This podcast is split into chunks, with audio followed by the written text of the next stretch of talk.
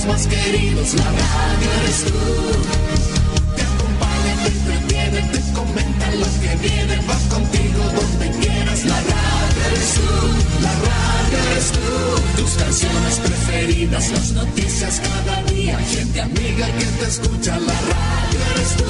Te entusiasma, te despierta, te aconseja y te divierte, forma parte de tu vida, la radio eres tú.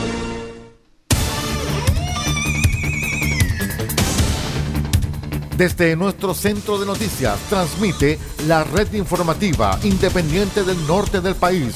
Aquí comienza la edición de cierre de RCI Noticias. Estas son las informaciones.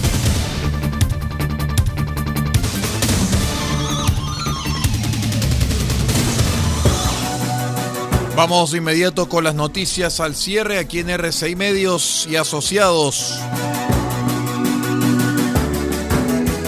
Les contamos que el presidente electo Gabriel Boric dio a conocer el martes el nombre de los 39 subsecretarios que serán parte de los diversos ministerios de su futuro gobierno, de los cuales 20 serán hombres y 19 mujeres. De los nombres entregados se refirmaron algunos que ya se conocían previos a su oficialización, como es el caso de Manuel Monsalva en Interior, Miguel Crispi en Desarrollo Regional, Eduardo Vergara en Seguridad Pública y Claudia Sangüesa en Hacienda. Revisamos de inmediato el listado de los 39 subsecretarios. Eduardo Vergara en Seguridad Pública, Manuel Monsalva en Interior y Miguel Crispi en Desarrollo Regional. En Secretaría General de Gobierno, Valesca Naranjo. En el Ministerio Secretaría General de la Presidencia, Macarena Lobos, o sea, Subsecretaría General de la Presidencia. En Hacienda, Claudia Sangüesa. En eh, Mujer y Equidad de Género, Luz Vidal. En eh, Relaciones Exteriores, en la Subsecretaría de Relaciones Exteriores la tomará Jimena Fuentes y el Subsecretario de Relaciones Económicas Internacionales, José Ahumada. En Economía, Fomento y Turismo, Javiera Petersen será la Subsecretaria de Economía y Empresas de Menor Tamaño.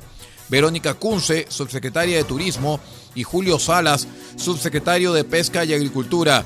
En Educación, Nicolás Cataldo será el subsecretario de Educación, María Isabel Díaz, subsecretaria de Educación Parvularia, y Verónica Figueroa, subsecretaria de Educación Superior. En Medio Ambiente, Maximiliano Proaño. En Trabajo y Previsión Social, Giorgio Bocardo será subsecretario del Trabajo y Cristian Larraín será subsecretario de Previsión Social. En Minería, Willy Kracht eh, será el subsecretario. En Energía, Julio Maturana. En Deporte, Antonia Illanes. En Desarrollo Social y Familia, Paula Poblete, subsecretaria de Evaluación Social. Francisca Perales, subsecretaria de Servicios Sociales. Y Rocío Faúndez, subsecretaria de la Niñez. En Defensa, Fernando Ayala, subsecretario de Defensa Nacional. Y Galo Eidestein, subsecretario de Fuerzas Armadas. En Salud, Cristóbal Cuadrado, subsecretario de Salud Pública. Fernando Araos, subsecretario de Redes Asistenciales. En Transportes y Telecomunicaciones, Felipe Pineda, subsecretario de Transportes, y Claudio Araya, subsecretario de Telecomunicaciones. En Agricultura, José Guajardo. En Justicia y Derechos Humanos, Jaime Gajardo, subsecretario de Justicia, y Heide Oberreuter, subsecretaria de Derechos Humanos. En Obras Públicas, Alfredo Gutiérrez. En Vivienda y Urbanismo, Tatiana Rojas. En Bienes Nacionales, Marilén Cabrera. En Culturas, Artes y Patrimonio, Andrea Gutiérrez, subsecretaria de Cultura y las Artes. María Soto, subsecretaria de Patrimonio Cultural. En Ciencia, Tecnología e Innovación, Carolina Gainza. Y en la Dirección de Presupuestos, Javiera Marínez.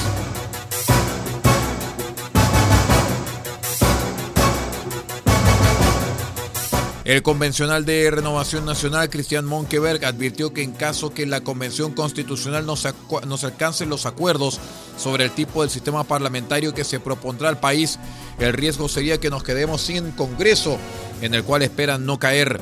De momento, las propuestas que se han barajado sobre el sistema parlamentario dentro del órgano redactor son uno unicameral y otro con dos cámaras, como funciona hasta hoy pero añadiendo algunas indicaciones, aunque ya se aprobó que el Congreso será plurinacional y unicameral.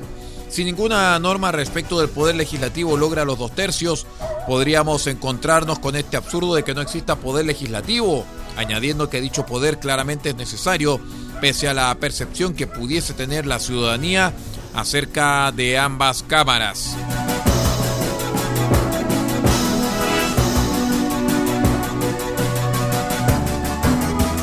La Corte de Apelaciones de Antofagasta declaró admisible el recurso de protección en favor de los habitantes de Oyagüe, con el que se acusó al gobierno de Piñera de omisión en el control de los flujos migratorios y en las medidas sanitarias de los extranjeros que ingresan al país. En la acción presentada por el gobernador Ricardo Díaz y, y el alcalde de Oyagüe, em, Humberto Flores, se acusa un descontrol sanitario en en los flujos migratorios. Tras la declaración de admisibilidad, la autoridad regional enfatizó que el gobierno ha dejado de prestar la ayuda a los migrantes y que ya no tienen residencias sanitarias ni los controles que son debidos para estas personas quienes ingresan por la frontera.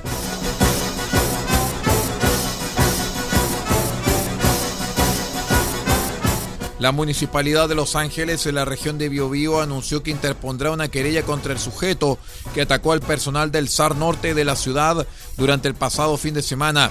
Los hechos se remontan a la madrugada del sábado, cuando el sujeto llegó a la instalación pidiendo una atención de urgencia por una herida cortopunzante en el abdomen. Cuando ya era atendido por los profesionales, el hombre comenzó a agredirlos y además rompió ventanales mediante golpes de pie para posteriormente darse la fuga. El alcalde subrogante angelino Raúl Fuentes confirmó la acción legal, mientras que Carabineros dijo estar buscando la manera para reforzar la seguridad en las cercanías del recinto asistencial.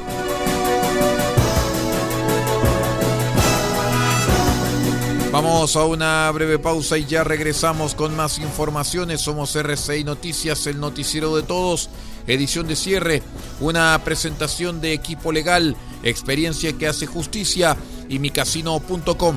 Espérenos que ya regresamos.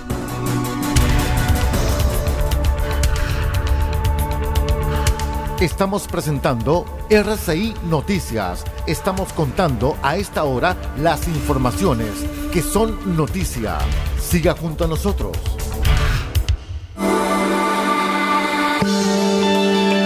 Equipo legal, experiencia que hace justicia. Asesoramos en todas las áreas del derecho, civil, penal, laboral, familia, policía local, sociedades. Tenemos cobertura en toda la región de Atacama.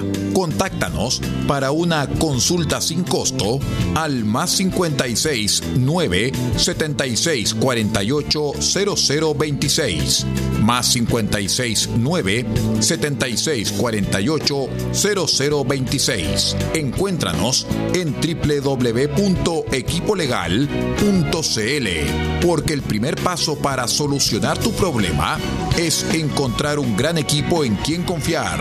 Somos Equipo Legal, experiencia que hace justicia.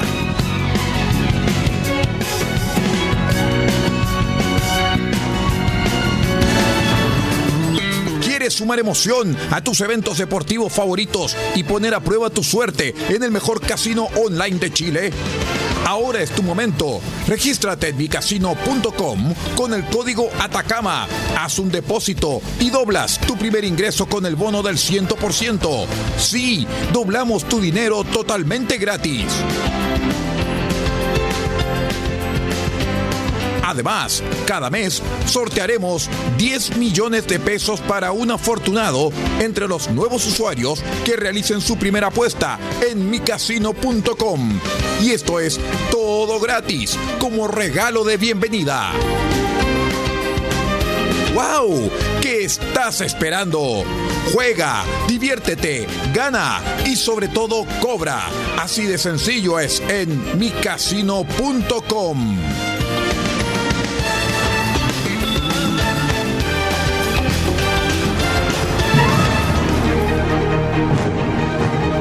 Escuche RCI Noticias, el noticiero de todos, en la señal internacional de RCW Radio Compañía en onda corta, desde los 3.495 kHz, banda de 85 metros, 6.925 kHz, banda de 43 metros, 7.610 y 7.710 kHz, banda de 41 metros. RCI Noticias todo Chile y todo el mundo para usted.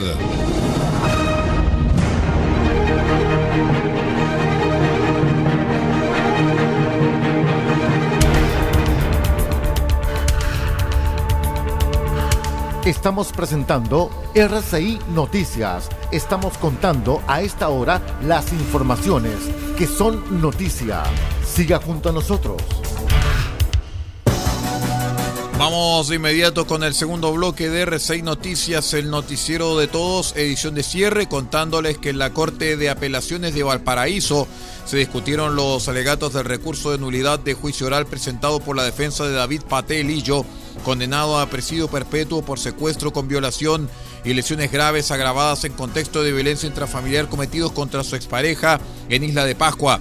En ese sentido, el defensor Osvaldo Valenzuela busca que su representado cumpla en libertad dicha pena, primera en el territorio insular, para lo cual planteó el debate sobre la aplicación de la denominada Ley Pascua, en la que el Tribunal Oral de Valparaíso había resuelto no aplicar atendidos eh, diversos tratados internacionales como Berem do Pará, que sanciona y erradica la violencia contra la mujer.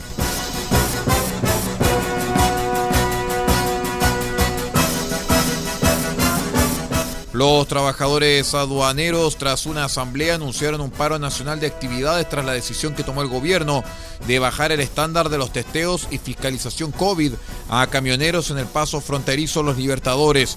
Según consignó el Mercurio, desde el gremio acusan que se está dejando entrar a todos los transportistas con PCR negativo incluso a quienes tengan resultados con más de 72 horas de antigüedad. En este último caso, el personal de aduanas aplica exámenes de antígenos aleatorios a los conductores, algo que consideran insuficiente. Justo Sánchez, director nacional del gremio, denunció que se han detectado falsificaciones de test PCR e incluso fueron detenidos dos funcionarios de salud del hospital Largo Mayore que los vendían en Mendoza, Argentina.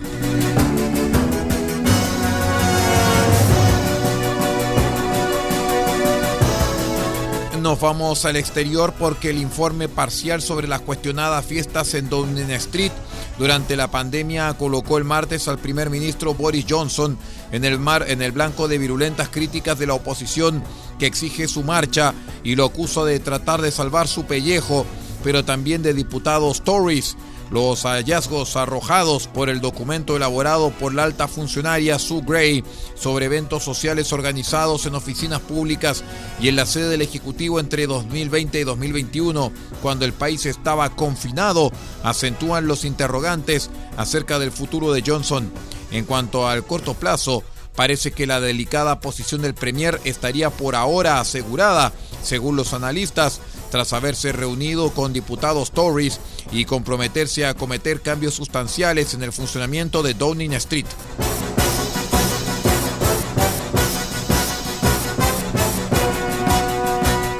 En tanto que el canciller eh, peruano Oscar Maurtúa aseguró el martes que Perú no tiene voluntad alguna de ceder territorio a Bolivia luego que el presidente Castillo se mostrara a favor de llevar a cabo un referéndum para dar al país vecino una salida al mar. No existe política alguna para ceder territorio nacional.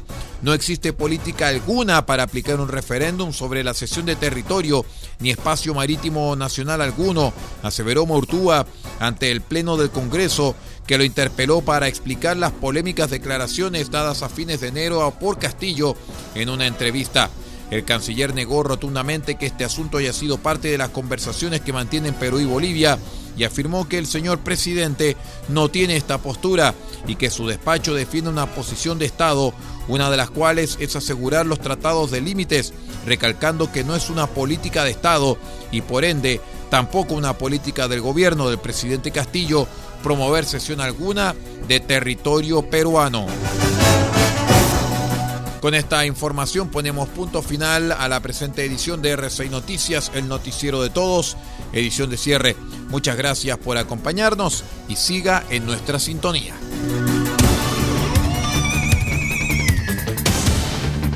Usted ha quedado completamente informado.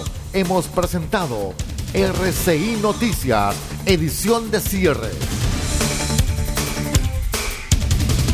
Transmitido por la red informativa independiente del norte del país Muchas gracias por acompañarnos y continúe en nuestra sintonía.